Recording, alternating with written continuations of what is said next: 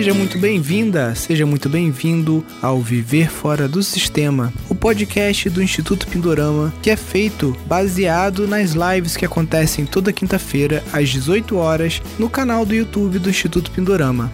Neste podcast eu estarei sempre entrevistando, tirando dúvidas ou conversando com alunos do nosso curso de gestão de empreendimentos sustentáveis, também conhecido como o programa Viver Fora do Sistema. Então, sem mais delongas, vamos ao nosso podcast de hoje.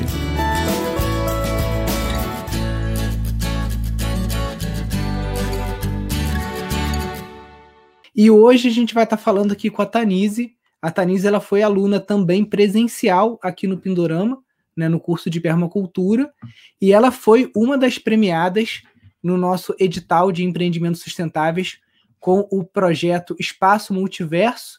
Né, ela trabalha com educação ambiental, a gente vai ver lá, e também o, o upgrade que o, o, o dinheiro que ela recebeu do Pindorama vai dar é para desenvolver um outro braço do negócio dela, que é justamente a parte de frutas desidratadas, que é um dos temas aí que a gente vai estar tá falando por hoje. E aí, Tanise, tudo bem? Tudo bom. Obrigada, obrigada por me dar esse prêmio e por essa oportunidade aqui de estar falando do projeto. E toda vez que a gente fala, a gente vai melhorando ele, vai trocando feedback e ele vai se desenvolvendo, né? Com certeza. Tanise, é um prazer. Eu lembro que quando você esteve aqui, né, você deixou comigo uma impressão explicando o projeto do macro ao micro, né? Ou do micro ao macro, não lembro se era o contrário, né? E eu fiquei encantado. A, a, a Tanise, se eu fosse definir ela, ela é uma cientista, ela é uma pesquisadora, ela é uma educadora e, acima de tudo, ela é uma empreendedora, né? Ela faz as coisas acontecerem, né? Então, por isso que foi uma honra para a gente estar tá concedendo para ela um prêmio. Depois eu vou mostrar as fotos, né? De honra ao mérito e também um prêmio em dinheiro, que é a nossa parcela, né? Não é muito dinheiro, mas o que a gente pode fazer para estar tá fomentando o, o, o projeto dela, né? Aí, Pode contar para a gente um pouquinho da história da Terra. Aqui é a história, né, da, de, desse sítio, né, dessa propriedade que, que nós estamos é, restaurando, né? Então era um sítio, é uma propriedade, é uma fazenda que meu irmão arrendou e a sede da fazenda estava abandonada e não tinha quem cuidasse da, essa casa não tinha quem cuidasse dela. E nós íamos lá, eu e minha mãe, é, e, e, e, os meus sobrinhos, todo mundo para cuidar desse pomar de jabuticabas. Então, nós começamos restaurando o pomar. E, a partir disso, é, todo dia que a gente ia para o pomar, a gente passava pela sede da casa. Eu já estava há muito tempo procurando uma casa para alugar na cidade, para montar o espaço multiverso e a questão das frutas desidratadas. No entanto, uhum. E eu estava trabalhando até dezembro de 2019 na universidade. E não me sobrava tempo, nem tempo nem dinheiro, porque sempre tem algumas despesas, né? E aí eu pensei, gente, não vai dar para conciliar as duas coisas, não vai dar. Como eu pensei que seria possível alugar uma casa e no meio turno é, criar um espaço multiverso e no, outro, no contraturno trabalhar na universidade, mas três anos, né, desde 2017, 2018 e 2019, que eu tinha esse objetivo, não estava dando certo, não estava conseguindo. Então, a partir desse da pandemia, que tudo parou, e a gente, eu vi que esse pomar era uma oportunidade, porque eu comecei a passar todo dia pelo pomar e observar os potenciais dessa casa. Então, é um pomar, ele tem uns 25 pés de jabuticaba, eles estavam é, totalmente sem poda, né? E estavam muitos galhos secos, então a gente foi, precisar, foi preciso usar motosserra, serrote, para restaurar o pomar. Então, nós passávamos sempre por essa casa. No entanto, a casa ela estava realmente não tinha como chegar até a casa. É, a casa precisava de muito, muitas restaurações.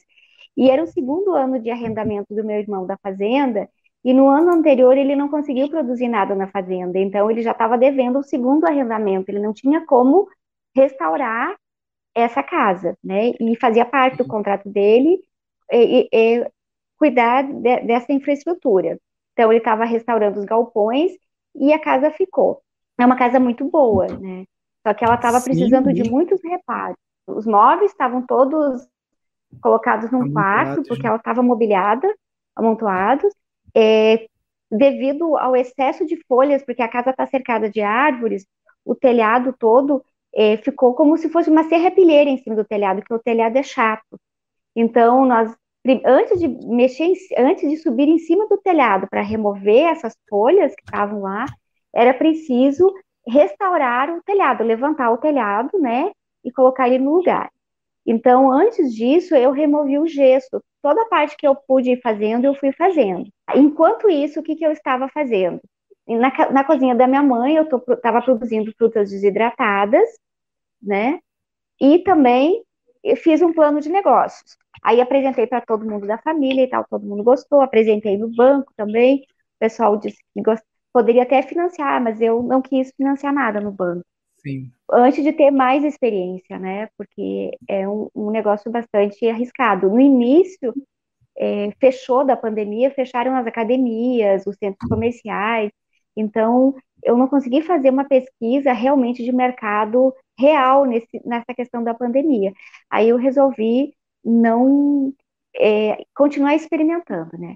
Aí um vizinho meu falou que bastasse que eu, que ele é agrônomo, ele disse, você não precisa construir uma, um, uma fábrica atendendo a Anvisa, mas você pode começar atendendo, atendendo as, as especificações da vigilância sanitária.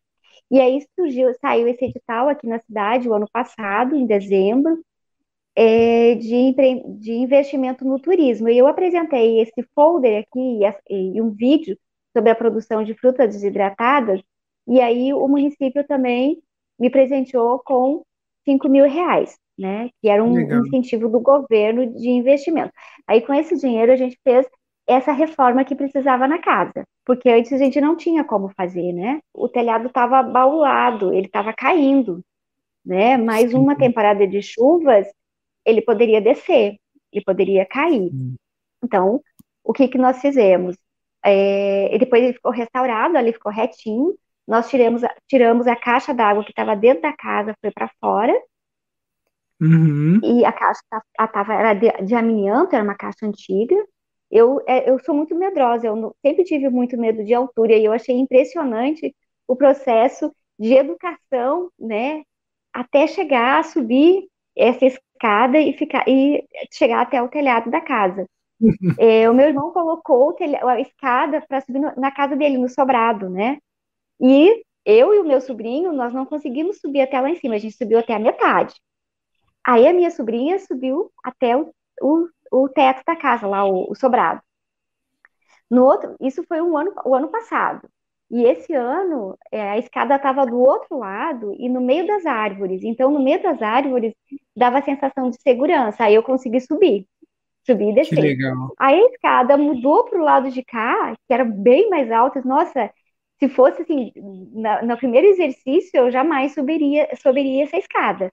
Mas como a gente fez uma prévia lá na casa do meu irmão, e depois a escada do lado das árvores, que dava a impressão que a escada estava dentro dos galhos, e agora nessa terceira posição foi possível subir. E Tudo descer, é um né? processo, né? Porque, né? É, porque descer é a parte mais difícil, né? De descer Sim. do telhado daquela escada legal, Tani, se, se superando em todos os limites, né? Não tinha quem tirasse o gesso, precisava tirar o gesso, estava com muita infiltração, porque nesse lado havia um pé gigante de manga que cresceu fora, cresceu sozinho, né? E uhum. havia caído, e, então apodreceu essa área toda, né, do gesso, infiltrou, e foi preciso, preciso tirar. Eu mesmo fui quebrando com uma foice, fui removendo o gesso, e depois essa parte que ficou, o gesso ele tem uns arrames, né? Aí sim, daí o meu irmão contratou uma pessoa que tirou essa, e ele também uhum. tirou essa parte do, do gesso que precisava de mais força. Aí eu varri, recolhi o carrinho, todo o gesso que estava aí. Que legal. É, as, as, varandas são três varandas gigantes, né, da casa. O, eu, a Anvisa esteve aqui essa semana, semana passada, né, para ver o para ver o, uh, passar o pente fino, para ver o que realmente o que estava faltando, né? Então, só ela pediu nesse cômodo onde que vai estar a embalagem colocar uma pia para lavagem de mãos. Né? Uhum. E na, na cozinha mesmo tem que colocar uma pia de inox. Isso é pia de inox Sim. e fechar o acesso da, da casa, né? Não pode ter acesso uhum. à casa. Também tem uma composteira, eu aproveitei o declive, né, da, da do, do terreno, e nessa região aqui já tinha muita compostagem natural de folhas. E eu disse, não, uhum. vamos fazer aqui a, composte, a compostagem das frutas, né? Vai sobrar muita casca, muito caroço. Sim. Então a gente já vai colocar nessa região aqui. Vamos organizar a madeira, porque vai ter muita madeira das podas das árvores. E aqui vai ser um ambiente que não vai entrar leite, não vai entrar glúten, então a gente vai conseguir embalar os produtos e ter certeza que eles têm, não, não evita qualquer tipo de contaminação cruzada. E também a gente quer fazer leite, é, leite vegetal, já estou fazendo leite condensado vegetal, brigadeiro. Então, é, fazer para pessoas que estão alergênicos, né? Então seria uma Sim. cozinha inclusiva. Inclusive também opções veganas, né? Então a gente também vai estar uhum. tá trabalhando com essa, com essa opção é, e, e, vegetariano. Então a ideia é não preparar nenhum. Ah, claro que algumas pessoas vão achar assim, nossa, Denise, ovos eventualmente eu, eu vi que tem muitos pratos da, da de confeitaria que é muito difícil você não usar ovos, mas eu, eu vou poder, eu vou tentar evitar ao máximo, usar, usar o menos possível e ser um espaço vegetariano, né? A gente não vai uhum. usar na cozinha é, insumos é, de origem animal. Uhum. É, eu, é, vai ser uma cozinha inclusiva, né? Eu já falei para os meus irmãos, Sim. ah, mas que isso, Denise? Eu falei, não, isso é lugar para o chato, é para o chato, gente. Os chatos também têm lugar no mundo. Eles também precisam de um espaço. Então, seria essa, esse seria, eu vou atender as pessoas que por opção ou, ou por, como é que se diz, ou por restrição alimentar, por Sim. questão de saúde, precisam ou querem inserir, é, ingerir alimentos é, diferentes, né? Sim. Vai ser um coworking, porque é um, é um espaço de trabalho compartilhado. Tem o meu irmão que arrendou a fazenda, então ele trabalha com agricultura convencional.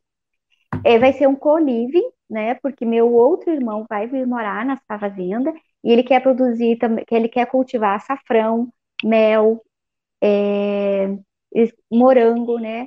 Além de e também o, tem a ideia de começar a produzir soja orgânica, né? Com o passar do tempo. Por enquanto é agricultura convencional. E também não sei porque também tá um espaço tem espaço para hóspede, né? Se alguém quiser vir participar e conhecer o projeto, tem, vai ter, tem espaço na casa. Então, a gente tem esse espaço que pode estar recebendo é, visitantes, né, voluntários ou estagiários para o projeto. E a fonte de renda principal, porque o, o, os espaços de ensino de ciências, desde que eu idealizo isso há muito tempo, eu penso que eles é, em serem gratuitos, né, ou acessíveis às pessoas.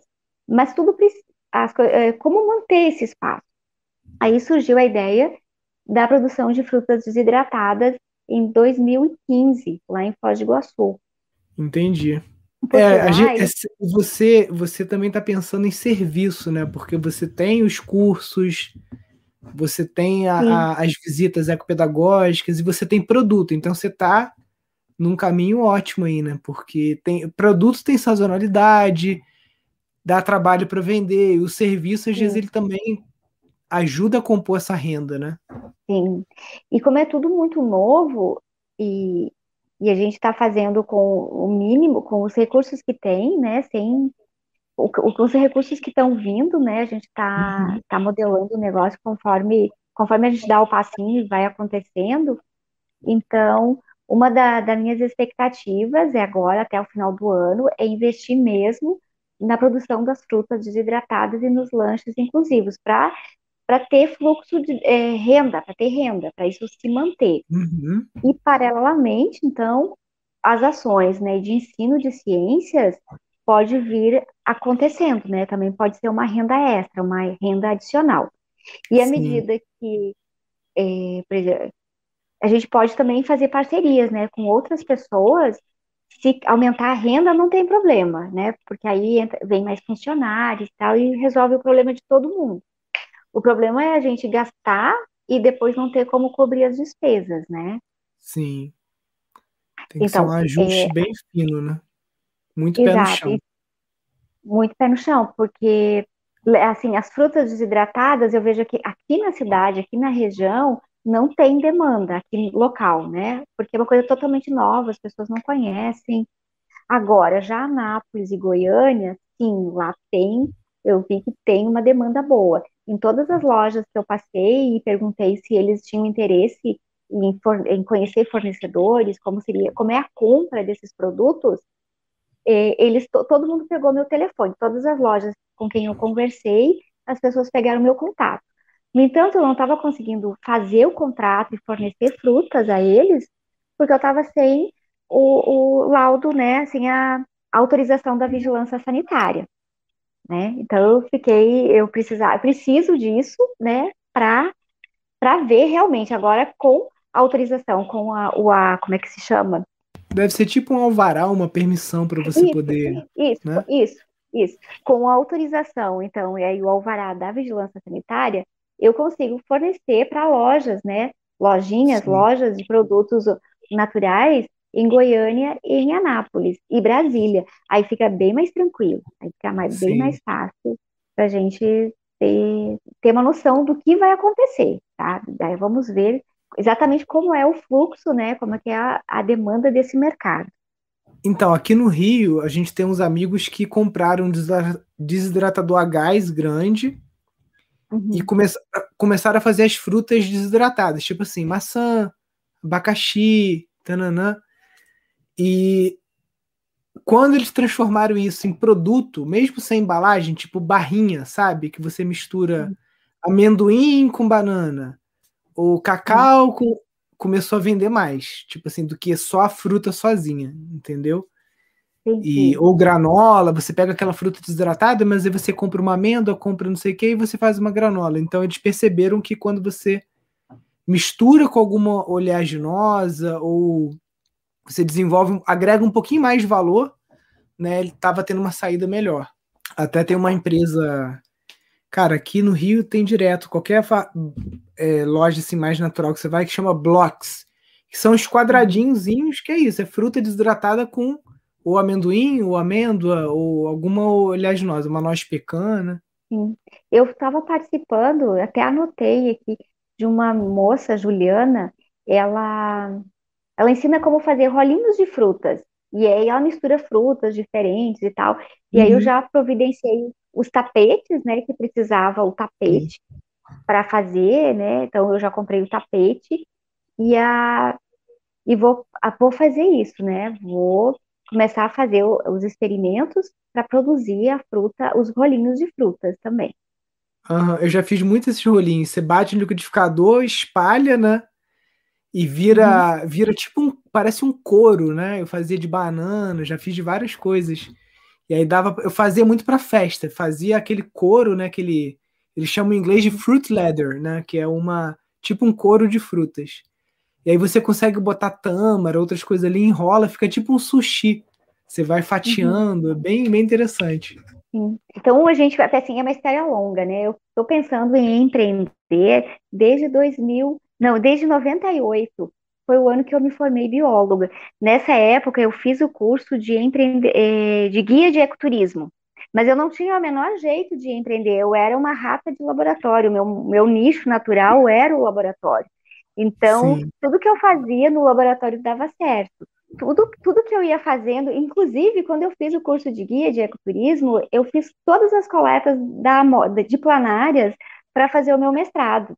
Então, no primeiro, em 1 de março, de 99, quando começou o meu mestrado, eu já estava com as coletas todas prontas. Meu orientador, ele ficou surpreendido, porque ele, ele já disse para mim que o meu trabalho de iniciação científica, eu já já estava com os dados todos do, do mestrado, era só fazer as disciplinas e escrever o artigo. Sim. E aí eu coletei mais. Então, eu fiz o levantamento de todas das espécies de planárias no Rio Grande do Sul. Tá? Então, eu, foi o artigo, é a biogeografia da distribuição das planárias no Rio Grande do Sul. Foi durante esse curso de guia de ecoturismo, porque o curso nós viajávamos para diferentes regiões e eu fui coletando.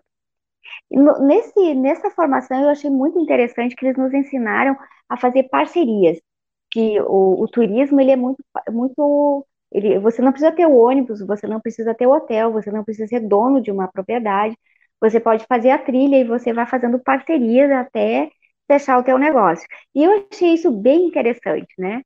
Em, 2000, eh, em 2006, eu fiz meu primeiro plano de negócios, que era Gênesis e Dados. Eu estava procurando uma solução para o ensino de ciências que fosse de uma maneira mais divertida e lúdica, e eu ficava sempre assim, por que os jogos são tão, tudo é tão distante, tão, é tudo virtual, né? Eu achava que todo, todos os processos eram muito virtuais, eu queria uma, uma maneira de aprender ciência de uma maneira mais concreta e mais lúdica e mais na realidade.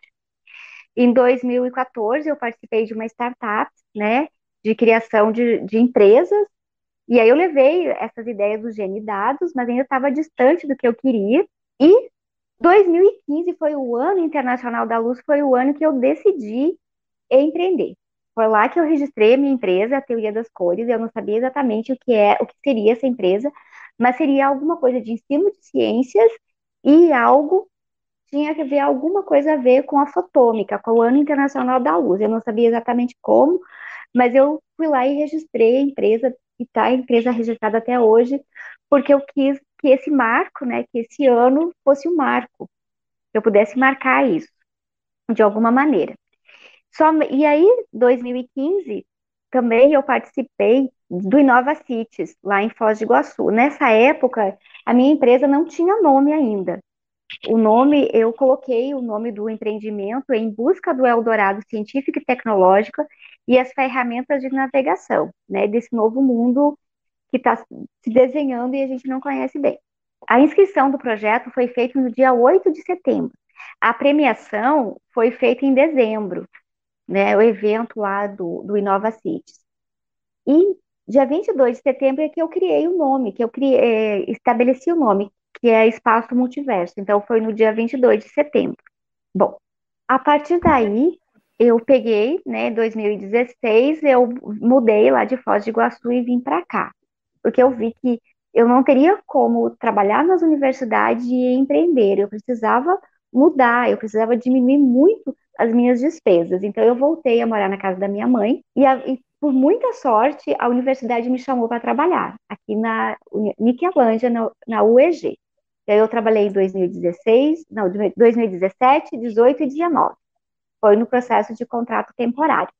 Isso foi, para mim, foi muito bom, né, é, trabalhar nesse, porque consegui me, me organizar, conhecer a região, eu fui conselheira municipal da saúde e do meio ambiente, e também registrei a marca, registrei o método, então eu já tinha estabelecido o método lá em Foz do Iguaçu, quando estava trabalhando na universidade, o método micro ao macro, e aí eu registrei a marca e continuei trabalhando com ele nos projetos de extensão.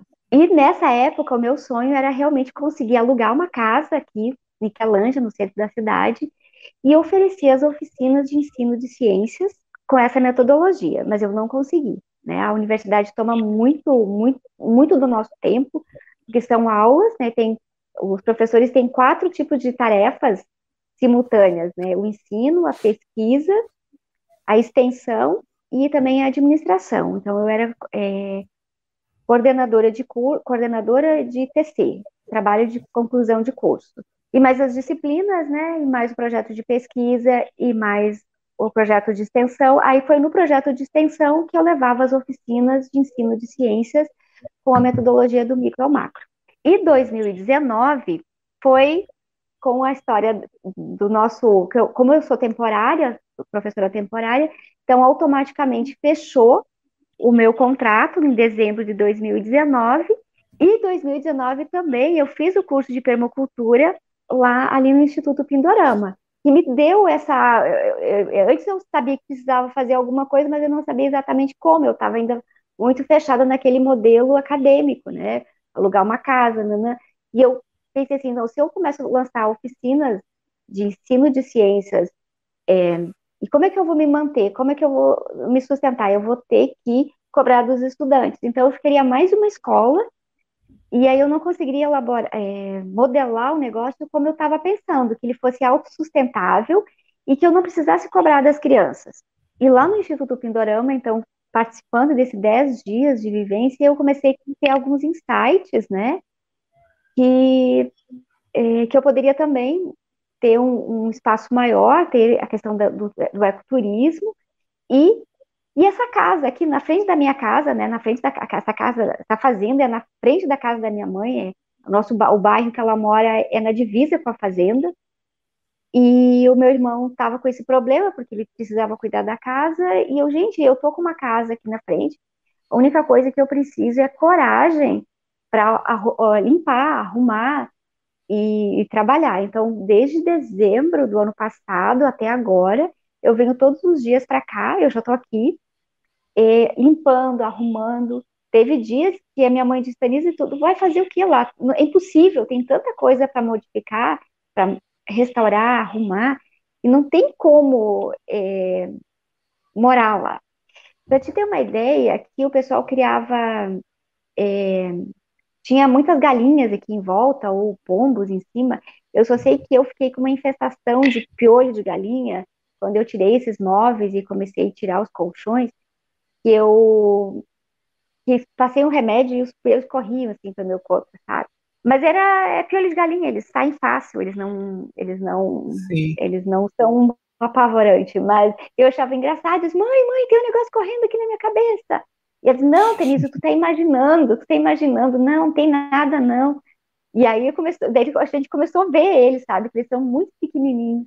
E também eu acho que tinha muito pombo em cima. Uma coisa boa aqui nessa casa, e a gente estou aqui um tempão, eu não tenho morcego, né? Porque eu já vi falar que algumas casas de fazenda que ficam paradas, os morcegos entram. Aí eu olhei bem em volta, ela é muito bem fechada, ela não tem entrada, né? Para entrar é, morcegos, né? Então isso é muito bom, tá? Isso não, não tem, ela tá limpinha, assim, tá bem fechadinha. O que tinha mesmo eram o, o, o, os piolhos, eu acho, de galinha. Então, fora E aí trabalho, veio a pandemia, e aí ah, você engrenou aqui na produção de frutas e... Desidratada. Só que fechou o comércio também. Fecharam as academias, fecharam as escolas, fecharam o mercado municipal, fecharam os mercados lá de Anápolis. Todo, todos os contatos que eu tinha visto para fazer as entregas, né, fechou, né? Aqui o governo de Goiás ele fez, logo que começou a, lá em março, abril, ele realmente fez uns 60 dias de. É, fechou tudo. Então, eu comecei a fazer cursos. 2000 e 2020, eu fiz vários cursos pela internet: Embaixadores da Cidadania, Gestão Territorial Sustentável, lá pela Itaipu. É, fiz o Gestão de Qualidade Total pelo Senai, né? Foram 100, 180 horas. Esse curso eu achei é muito bom, né? Porque ele é o ISO 9000, aquelas é, me ajuda muito a ter a visão geral do processo de, de, de gestão da qualidade, né, e certificações. Também fez, fiz um curso pelo AVAMEC, né, do, da portaria do MEC, né, de ensino de ciências, o novo, como é que é, as bases curriculares e o novo ensino de ciências, alguma coisa assim. E também participei é, desse edital da Secretaria Municipal de Turismo, que eu ganhei em dezembro, 5 mil. Aí foi que a gente conseguiu de janeiro até agora pegar tinta fazer o que precisa fazer, né? Contratar as pessoas para pintar, para restaurar e conseguiu fazer essa essa modificação, porque além dessa casa, a gente teve que restaurar uma outra casa, que é a casa do caseiro também, tá? E agora, né, a partir desse momento, é, colocando a pia, eu já tô com a mesa de inox na cozinha, já tem geladeira, já tá com, já tô com as embalagens compradas, eu vi, eu tava com muita dificuldade de vender as frutas desidratadas e, e, e produzir, porque eu tava comprando muita embalagem plástica, e isso estava me tirando sono. E eu, gente, o que, que eu vou fazer? Eu, em todos os lugares que eu procurava embalagens alternativas é, de, é, de plástico, de plástico vegetal, não, eles não forneciam para esse tipo de produto. E assistindo um vídeo sobre frutas desidratadas, os rolinhos de frutas, a palestrante estava falando que ela usa celofane, e, e, é, celofane, né? E eu, uau, eu fui lá, já comprei o celofane e agora eu posso usar, vender. Claro, em pequenas quantidades, é, eu vou embrulhar, em, é, botar nos, nos saquinhos de celofane. Já Sim. se eu tiver que entregar numa uma embalagem maior, em quilos, né, a granel, por exemplo, como o Biomundo quer e outras empresas, aí sim eu vou usar a embalagem plástica, mas tudo bem, é por um tempo maior, é um volume maior. Agora eu estava achando, assim, para o lanche da tarde, a pessoa, num lanche, é, então é melhor ela descascar a banana, né, levar a banana, descascar a banana, do que colocar no saquinho plástico, sabe? Eu não estava conseguindo ficar em paz com essa, com essa solução da embalagem plástica, né? Mas eu vi que o celofane ele atende muito bem essa, essa demanda, né? Então eu achei ótimo, porque aí a criança não vai esmagar a banana lá no lanche, né, dentro da lancheira, e nem a pessoa que tá, vai botar a banana na bolsa. No entanto, aquele celofane também ele é biodegradável, ele é feito de celulose, então tá tudo certo. Então eu fiquei, Sim. agora eu tô tranquila. Agora eu posso fazer muita publicidade, começar a vender, porque eu não vou ter é, que pensar no reciclado. E aí agora esse ano começou com a reforma, e aí devia estar tá acabando o dinheiro, apareceu mais dinheiro, né? Exatamente, tinha acabado total, tinha acabado todo o dinheiro, e eu pensei assim, aí eu fiz o seguinte, eu fiz uma vaquinha online, eu entrei lá naquela, como é que se chama, eu nem lembro mais, o site de vaquinhas, uhum. e fiz uma vaquinha online. E aí é, comecei, eu, agora eu nem olhei, eu nem olhei, mas a última vez que eu tinha olhado, só tinha 20 reais que eu tinha mesmo, eu mesma havia é, colocado lá na minha vaquinha. E eu pensei, gente, agora...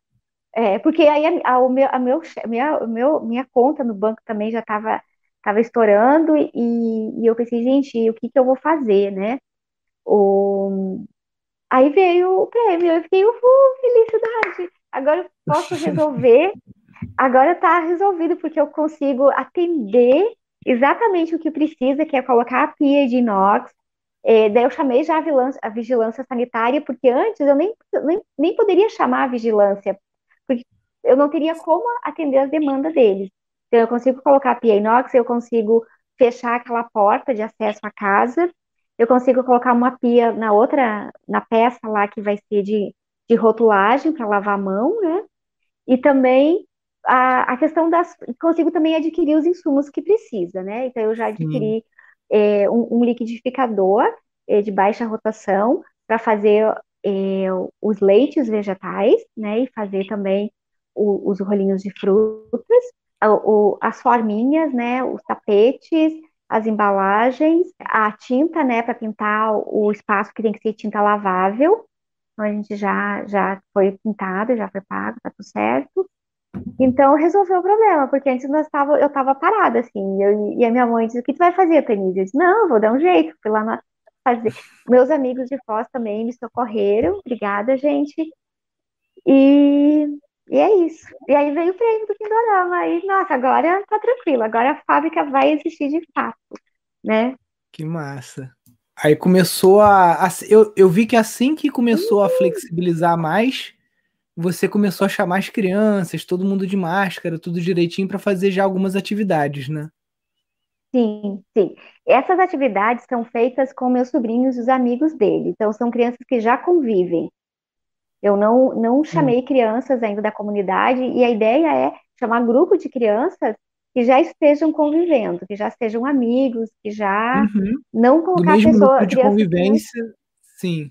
Exatamente, do mesmo grupo de convivência. Uhum. E eu achei bem interessante que enquanto as crianças vão fazendo o experimento, elas vão elaborando hipóteses do que vai acontecer com o experimento. Mas Sim. muitas vezes eu disse, espera um pouquinho, vamos ver o resultado. E elas veem que o resultado, ora, corrobora com a sua hipótese, né, valida o que elas estavam pensando, e outras vezes não, mostra exatamente o contrário. E, elas ficam super curiosas, assim. Então, uma da, das etapas importantes, né, dessa metodologia é, é, o registro, né, que cada criança também tenha o seu diário, o seu caderno, o seu diário de laboratório, que ela possa registrar os seus resultados. Então, que as crianças estão anotando, e eu vi que para as crianças anotarem, elas precisam estar do quinto ano em diante, né, e também ter poucas crianças, né, para tem muita criança e vira festa. E é importante, né, na, no, no, processo da aprendizagem científica, o processo de dado observado é dado anotado. Se você não anotou, uhum. não, não quer dizer que você tenha observado. Então, esse é o meu ponto, o meu pilar básico da metodologia é que a criança, claro, ela experimente, ela analise, mas também que ela tenha já esse é, essa rotina de anotar o que ela observou, desenhando o resultado. Sim. Então, eu forneço lápis de cor e tal, porque isso é bem importante. Criança, todas as crianças querem fotografar. Eles, não, mas eu quero que você desenhe. Então, essa vai ser a parte mais desafiadora de aplicação do método, é isso, é estabelecer essa rotina de, das crianças anotarem o que elas observaram. Sim. E, e depois, né? Só, elas... e, só uma, e só um detalhe, né? Viva a ciência, né? É, viva quem, ciência. Quem, quem entendeu, entendeu. Viva a ciência. Show de bola, Tanise. Ah, esse aqui é outro projeto, o Embaixador da Cidadania. O ano passado eu fiz esse. Eu sempre gostei muito da questão da educação cidadã e me chamaram para fazer esse curso, porque eu havia escrito alguma coisa na ouvidoria. Então, todo mundo que entrou em contato com a ouvidoria foi chamado para fazer esse curso Embaixadores da Cidadania. E eu gostei do curso. Eu fui fazendo os módulos, eram cinco módulos de teoria, e eu achei, ai, que bacana. Aí, quando terminou os módulos de, de teoria, nos foi dado, foi apresentado para a gente o desafio de impacto social, que nós precisávamos uhum. apresentar um projeto e esse meu projeto já estava pronto, ele foi elaborado o, em 2019, porque eu era conselheira da, do, da saúde no município. E nós passamos por um curso de treinamento, por um processo de treinamento, e nesse, eram três finais de semana de 20 horas, então foi uma imersão mesmo, né? E nesse, nessa imersão, era presencial ainda, né? Porque foi antes do Covid, foi pedido lá para que nós propuséssemos ações né, de saúde social, saúde coletiva, que tivesse alinhados com os pilares do SUS. E aí eu propus hortas comunitárias. E esse projeto já estava escrito, então eu só remodelei ele nos moldes dos embaixadores da cidadania e enviei. Esse projeto ficou entre os top 10, ele ficou em terceiro lugar, de 180 projetos. Então ele foi, foi também foi premiado. E esse é um espaço, sim, é um sonho, né? é um hobby, porque eu vejo que a horta ele é um portal à iniciação científica, ela é um portal ao empreendedorismo, à cidadania, e, e a horta, eu, porque eu tenho uma questão muito afetiva com a horta, porque desde criança eu ajudava minha mãe a fazer a horta, né? Então, para mim é muito lúdico, né? E, e eu vejo que muito poucas pessoas veem que a horta é uma coisa lúdica. E além disso, ela traz um retorno imediato para a gente, né? Ela te dá é, sustentabilidade ela nos deixa sustentáveis, né? E aí, então, esse aqui é a minha brincadeira de criança, é um sonho, é... Aí o espaço multiverso que estava nesse patamar até então, né, até agora, ele cresceu, ele já está adulto, então eu não posso mais ser tão... Ele tem uma seriedade a mais. Então, a parte da ludicidade, da brincadeira e tal, está aqui agora com o desafio qual é a sua horta. Na horta, né, a gente tem muita a cidadania é, a gente tem muito os projetos, por exemplo, a horta também é saúde. Eu vejo que tem muitos projetos assistencialistas, que eles não ajudam a comunidade a ter realmente é, ser cidadã, né? Então, essa é a minha, minha contribuição social, e ela não precisa acontecer nesse ano, porque esse ano está difícil, porque as hortas das escolas estão fechadas, então, tá, visitei muitas escolas, todas as hortas estão paradas, né, estão abandonadas. Então, eu mais ou menos vou deixar esse ano tranquilo, eu vou remodelar eles, se, se o pessoal não vier, não aprender, porque esse projeto eu pergunto qual é a sua horta. Então, a ideia é que as pessoas, que as comunidades, as escolas respondessem, apresentassem as suas hortas. Mas talvez isso não seja possível devido a essa questão da pandemia. A ideia é eu colocar, eu vou colocar energia nesse projeto, assim, a minha ideia é, mesmo que seja assim, 1% por dia, mas ele vai continuar, eu vou manter ele, vou manter uma edição ano que vem, no outro ano, porque eu já vi, assim, uma, uma, uma um, um traço que eu tenho é a persistência, eu não sou muito apressada, eu sou bem calma, não, não importa se vai levar 2, 5, 20, 30 anos, não, não tem problema, né, mas se eu gostei da ideia, eu vou continuar regando né, essa sementinha até que chegar o momento que ela vai ter o seu espaço e a sua, e a sua hora, né, de, de acontecer. Muito massa. Da onde que veio a ideia, então, do desse método do micro ao macro. Ele surgiu da ideia que a ciência e a tecnologia, elas surgiram, o macro inicial da ciência foi dado por Galileu, quando ele usou, construiu um telescópio, que era um brinquedo, e ele usou, né, ele reformulou, reformulou esse brinquedo, criou um equipamento com o objetivo de observar dados, né? Então, o que, que ele fez? Ele, ele tinha um saber, saber das lentes, o pessoal já conhecia alguma coisa de lentes, ele pegou esse saber, ele transformou num equipamento para saber mais sobre estrelas, né? Sobre o céu, sobre a Lua e planetas. E eu achei, nossa, que interessante. O, a ciência começa entre é o saber e o fazer juntos. E aqui, nessa época, eu trabalhava nas universidades e eu via o quanto era difícil a gente levar isso para a sala de aula, né? Então, todo ensino era todo baseado no saber, e mas o fazer é como se era, era dado a ser feito depois que a pessoa sai da universidade, né? E não é, enquanto está na universidade. E eu pensei, gente, é... e esse, essa era uma dor minha, fazer, ensinar ciência tal qual se faz ciência. E encontrar esse caminho, quando eu fiz o curso lá do Instituto Pindorama, eu vi esse, esse laboratório teático, né, teoria e prática juntos, né, o saber e o fazer, ali no mesmo espaço, é, tinha um espaço de ensino, mas também havia o, o, o, o espaço de colocar o pé no chão e colocar o pé no barro e ir fazendo isso. E eu achei, nossa, existe um caminho, eu vou imitar, né? Eu não preciso criar uma coisa totalmente nova, eu posso pegar esse conhecimento que eu já tenho também, porque eu cresci no interior, eu cresci na roça, né, lá do Rio Grande do Sul, e eu vi o quanto para mim era fácil entender a biologia, eu sou bióloga, porque a maioria da, dos processos que estavam sendo ensinados eu já tinha visto acontecer no, na horta, no dia a dia, né, no cuidado dos animais e tal. Eu realmente senti muita dificuldade na, na, na graduação de biologia nas disciplinas de biologia molecular. Para mim era tão difícil aquilo que era impossível, e por isso que eu decidi fazer o mestrado e o doutorado nessa área, porque realmente eu não entendia nada, nada. Eu disse, gente, como é que pode um negócio desse, sabe? E eu, eu vi que eu, para mim aprender, para mim saber alguma coisa, eu preciso fazer. Então, e eu realmente fui entender a biologia molecular depois que eu me formei, terminei o doutorado e tive a oportunidade de complementar o que eu não tinha visto na formação acadêmica trabalhando numa empresa de biotecnologia. Daí eu falei, gente, é possível a gente entender tudo que existe, é só a gente ter é, oportunidade de experimentar, de conhecer, né, é, de ver os processos acontecendo.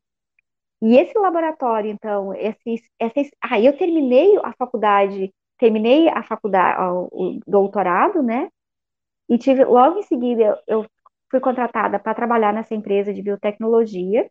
Depois disso, que terminou meu contrato lá, eu fui trabalhar num assentamento lá no interior de Goiás, aqui no interior de Goiás, em Flores de Goiás, que é uma das regiões mais pobres, né, de Goiás, que é quase na Bahia, né, quase no, no entorno da Bahia. Lá é um município grande, como aqui em Miquelândia, e lá tinha mais de 17 assentamentos.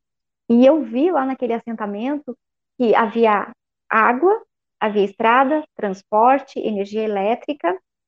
E o sonho dos professores, o sonho das pessoas era juntar um dinheiro e se mudar para Brasília. E eles diziam, nossa, como o Sul é maravilhoso, lá tudo é tão lindo. Eu pensei, mas as propriedades lá já estão na quinta, na sexta geração. E aqui é a primeira. E vocês já estão chegando na primeira geração com tudo, com energia elétrica, é, com estrada, com transporte. Eu lembro que quando, quando eu era pequena e meus pais se mudaram para a colônia, não tinha luz, né? Não tinha água, então a gente, a, porque precisava da bomba, né? Então, a água nós precisávamos tirar com um poço. E, e o que, qual era a grande diferença? O que, que precisava naquele assentamento que eu não vi que não tinha?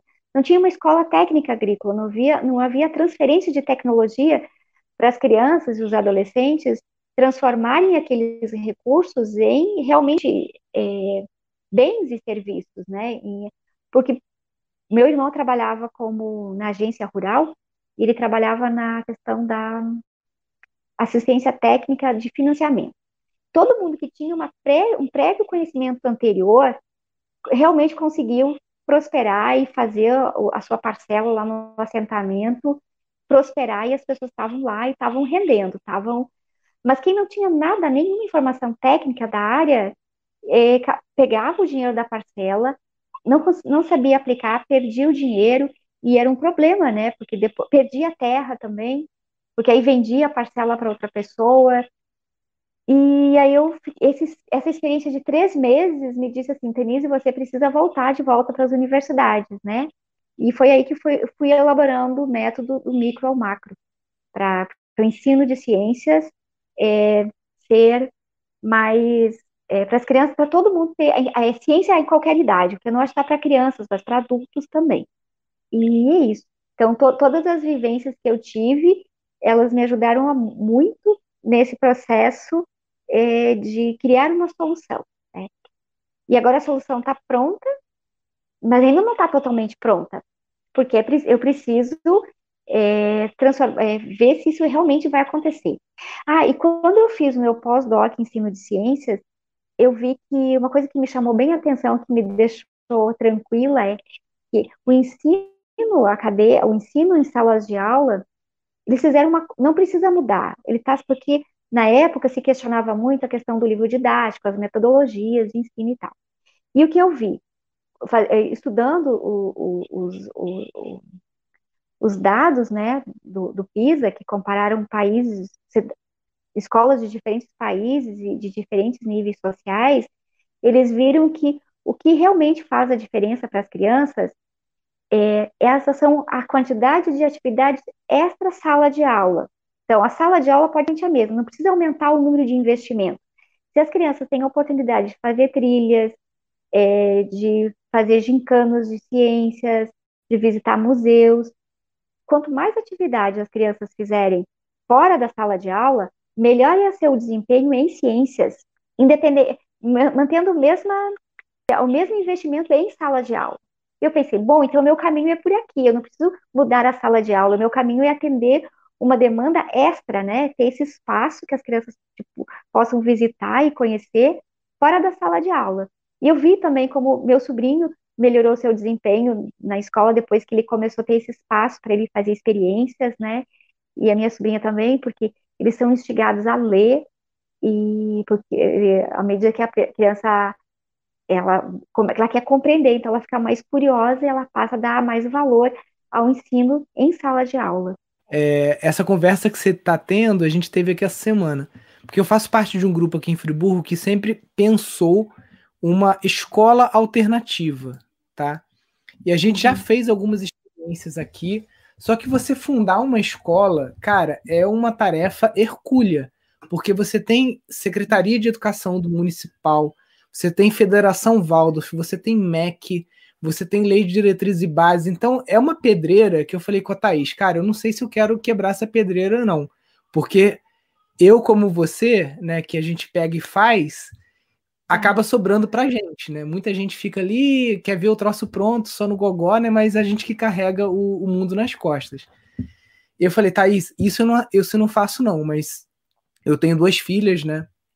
Eu falei, olha, é, eu aceitaria colocar elas numa boa escola normal, que tem aula normal, só que aqui no sítio a gente fazia um contraturno, que é tipo assim, é, fora do horário escolar, que elas possam fazer experiências, possam fazer tecelagem, possam fazer marcenaria, possam fazer arte, possam fazer construção, e não só elas, né, mas outras crianças, para complementar aquilo que, elas que elas estão vendo na, na escola. Porque você brigar com a escola, criar uma coisa diferente. É o, o, John Harvey fez isso lá em Bali, né? Ele fez aquela Green School, né? Green School of Bali. Uhum. Só que é um investimento de milhões de libras, né? Um cara que é milionário, que tinha um puta networking por trás, né? Então é não é pra gente do, do, do meu naipe aqui ainda, que a gente está muito começando ainda nesse, nesse nicho, né? Mas essa educação complementar, né? É, a gente pensar nos sítios, nos terrenos, como laboratórios ecopedagógicos, que a criança, tá bom, ela está numa escola municipal, ou está numa escola estadual, está numa escola particular, mas que a permacultura seja esse laboratório, esse ambiente que proporcione, através da agroecologia, da bioconstrução, das tecnologias apropriadas, né, energia solar, energia eólica, é, dos laboratórios alimentares, fermentação, desidratação, né, que isso possa ser o, o, o que dá o estalo para ela sair um pouquinho da média, não sair daquela caixinha e conseguir enxergar um pouco mais longe, né? É isso, e o, também tem muita atividade é, psicomotora, por exemplo, é, crochê, costura, pintura. Eu vejo Sim. que o, as crianças se interessam, elas querem criar os seus próprios brinquedos, né? Elas querem colagem. É, ah. A gente fez aqui de massinha de modelar uma ilha de, das criaturas fantásticas. As crianças modelaram durante uns três meses. Foi, eu achei fantástico, porque aí tinha, tá aqui o, o, o espaço, mas precisa de um espaço num apartamento, numa casa. Esse, esse, essa era uma caixa de, de televisão daquelas grandes que a gente montou em cima. Não, não tinha onde guardar isso, nem na, nem na casa das crianças, na casa do meu irmão, nem na casa da, da avó, da minha mãe. Então, isso estava sendo. Aí vem para cá, tem um espaço, aí eles começam a criar mais coisas, porque tem aonde botar. Sim. Então, o meu sobrinho já criou a, a, as lixeiras, já criou, porque vai ter aonde colocar isso. Então, esse espaço, eu, eu, eu criei na, me criei na roça, então a gente tinha muito espaço para fazer, para criar coisas. E, e isso, é, e mesmo em Porto Alegre, enquanto eu estava fazendo a, a, graduação, né, a formação acadêmica, eu tinha o espaço do laboratório, eu tinha uma bancada para mim, é, é, o meu espaço, lá eu podia criar e tal. Então, as crianças terem esse espaço, experimentar que elas podem ter um lugar que seja delas, isso é muito bom. Elas organizam, cuidam, limpam. E, então, a minha é. ideia é mais ou menos fazer isso. É meio que... Tem uma escola que eu, que eu visitei lá em Recife, que eles estão num terreno de 93 hectares. É, um, é gigante, tá? Lá perto de, de Recife. E eles têm uma marcenaria. Então, uma professora, ela ela estava contando que o tinha um menino que ele queria fazer uma espada viking. Então, uhum. todo dia, ele já tinha uns 12 anos, sei lá. Então, todo dia ele pedia a chave pro professor de marcenaria, ele almoçava rapidinho, corria para a marcenaria para naquela meia hora por dia ele conseguia ir lixando a madeira e fazendo. E aí, aquilo ali, ao longo de algumas semanas, ele conseguiu fazer uma espada que ficou assim, uma coisa de é, realmente bem feita, né? E uma criança que mora em apartamento, né? Que muitas vezes não tem essa oportunidade no ambiente é, escolar normal, não tem esse, esse, essa oportunidade porque mora num apartamento, mas aí se você tem um espaço que tem marcenaria, que tem laboratório, que tem um monte de coisa para ela desenvolver isso, ela sabe que a espada dela está guardada, que amanhã ela volta lá, ela vai continuar o trabalho dela de onde ela parou, né? Exato. Uhum.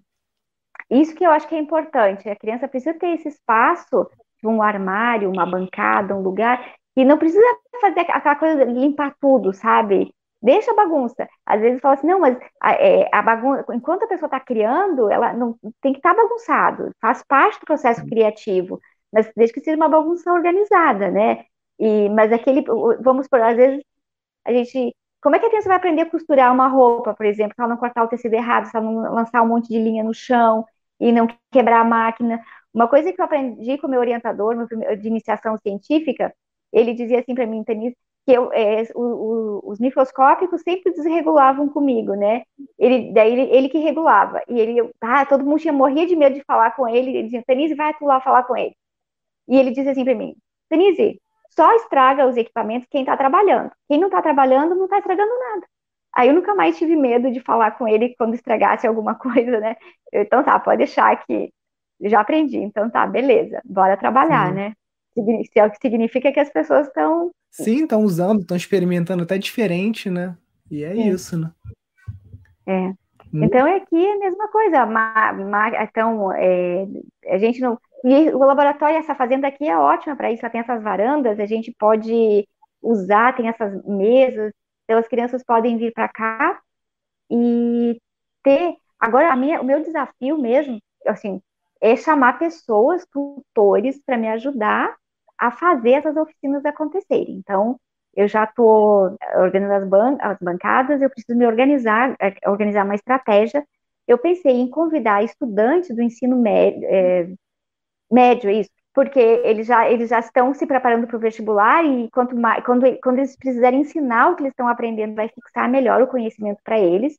e assim a gente faz uma parceria. É voluntário, né? Daí a gente não precisa cobrar nada de ninguém. O espaço aqui está disponível. O material, cada um traz o seu, né? O que não tiver aqui, porque são coisas bem fáceis que todo mundo tem Sim. em casa. E aí eu só faço a, a supervisão, né, da galera e eles fazem, fazem essa tutoria com os pequenos. E assim eles vão aprendendo. Então, a minha próxima estratégia agora, em Goiás, agora aqui em Goiás, a partir de o governo liberou todas as aulas, então não vai ter problema com é, em ter grupos, né? E eu acho que a Tanise caiu, caiu. A internet dela estava meio instável, vamos ver se ela vai voltar aí para a gente ir finalizando. A gente quer voltar aqui com as atividades presenciais no Instituto Pindorama, provavelmente no segundo trimestre ou segundo semestre do ano que vem. E a gente vai focar agora nessa nossa nova fase aqui nas visitas ecopedagógicas, né, que é meio isso que é, a Tanise está falando, mas a gente faz um programa que é de um dia ou de poucas horas, né? Então tem crianças que chegam aqui às 8 horas da manhã, almoçam e vão embora. Tipo, meio-dia já está já tá voltando para a escola, né? Então a gente vai focar em visita ecopedagógica, em hospedagem tá? E o contraturno, a gente quer desenvolver ainda algumas infraestruturas aqui. Já está rolando, na verdade, a gente já está com uma escolinha aqui, entre aspas, funcionando com crianças de 3 anos, né? 3 a 4 anos. Mas a gente quer expandir para essa ideia do, do contraturno, montar laboratórios, porque a gente tem muito espaço aqui. Né, já temos equipamentos, a gente tem 10 teares, tem um monte de coisa aqui que dá para fazer e acontecer com crianças tanto pequenas quanto crianças mais, mais velhas, né? E essa, esse é um modelo de, de, de, de atividade que você pode fazer em qualquer sítio. Muitas vezes, só de você disponibilizar uma trilha para as crianças fazerem, observar insetos, observar as árvores, você aprender um pouquinho também no, o nome das árvores e tudo mais, você consegue tá já rodando uma visita ecopedagógica. E o projeto, cara, sensacional, né? É, muitas pessoas que têm essa carreira mais acadêmica, né? Ela tem até pós-doutorado, acabam ficando muito em teoria, teoria, teoria e não executam, né? E a Tanise, o que me que destacou ela dentre os projetos aqui do que, que su, foram submetidos né, para o edital é justamente que ela vem com essa persistência, ela vem fazendo aí há muito tempo esse trabalho com crianças, né? E é sensacional. E tudo isso, gente, para você ver, né? Numa chácara arrendada. Então, muita, muita gente fica com aquela, ah, mas eu não tenho uma terra, não tenho espaço. Dentro lá da rede Pindorama, você encontra muitas pessoas que têm sítios abandonados e que estão buscando parceria. Então, um sítio que está improdutivo, você vê que ela pegou uma casa do zero lá, toda detonada, né, para reformar e tudo mais. Muitas vezes você pode iniciar um projeto semelhante num sítio parceiro que não é seu, né, que você vai arrendar, ou vai fazer algum tipo de parceria. Ó, a Thaís, Tanise voltou. Show, Tonise. Nem que, se, nem que seja para despedir, né, mas sim. muito legal. Ah, sim. Eu, eu preciso agradecer a Fernanda, lá de Porto Alegre, da, do projeto Ulalá, que tem me ajudando bastante com a divulgação do desafio científico Qual é a sua horta.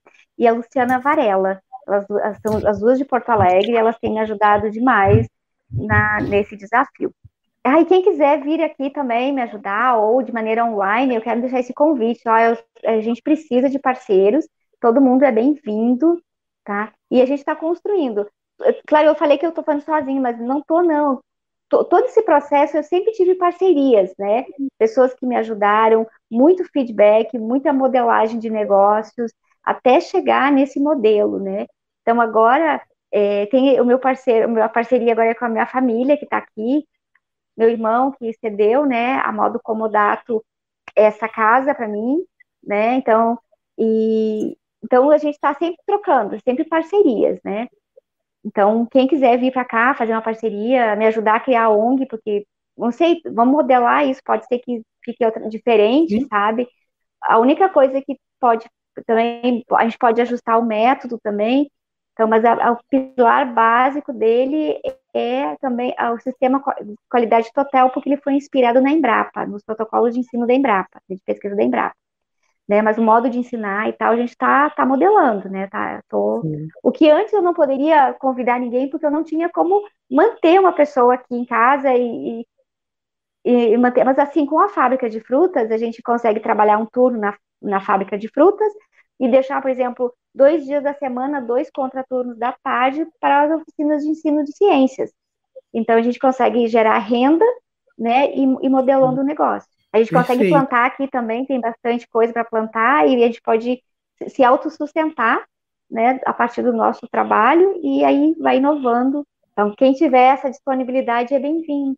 Muito legal, a Tanise bus buscando aí voluntários também. proativos. Ah, sim. E também online, parcerias online, né? Tem as minhas amigas lá de Porto Alegre, a Fernanda eu conheci eh, por meio da é, Luciana, mas é online. Então a gente está tá trabalhando numa parceria online. Então a gente também pode trabalhar assim, né? Que, com quem tiver interesse. Muito legal, gente. Parceria tudo, muito aprendizado. E quem quiser botar a mão na massa também, a, a Tanise está lá perto de Anápolis, está em Niquelândia, né?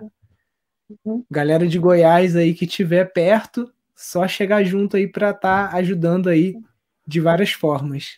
Obrigada. Muito legal, gente. Então, seguindo aqui, girafa carotena, o, a mascote do espaço multiverso. E meus parabéns aí para a Tanise por ser uma das vencedoras aí do, do nosso edital. A gente vai entrevistar todos os vencedores aqui. Por enquanto, a gente já entrevistou a Carla, de São Paulo, a Mônica, também de Águas de Lindóia, a Tanise e a Amanda, que está lá na Bahia. Ainda falta mais uma pessoa, que é de um assentamento lá na Bahia, né, que tem um pouco mais de dificuldade com a internet, mas a gente já está organizando aí para vocês conhecerem todos os projetos que foram aí premiados nesse último edital.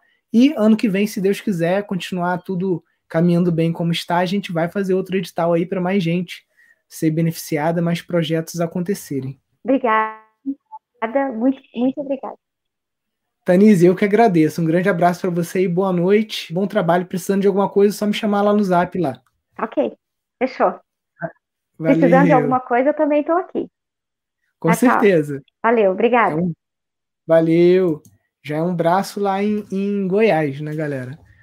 Então é isso, espero que essa live tenha inspirado vocês, né? Começamos com o assunto de fruta desidratada, mas você vê que a fruta desidratada é apenas uma desculpa para gerar renda para um projeto de educação é, e iniciação científica acontecer com base em horta, em permacultura, em experimentos, né? Então tem muita coisa para se fazer, porque educação é o que a gente vai mudar nesse país, né? As próximas gerações, as crianças de hoje estão muito em cima de tela, né? De tablet, de celular, então a gente precisa criar oportunidades para que elas possam desenvolver atividades motoras, para que elas possam é, desenvolver uma conexão com a natureza, para que elas possam é, adquirir e desenvolver outras habilidades. Né? Então, todo projeto de educação pedagógica, para mim, é super válido. Todo mundo que tem sítio, que está assistindo aqui, é o, o, o, negócio, digamos assim, né, de mais baixo investimento que você pode fazer e de mais alto retorno, se você for trabalhar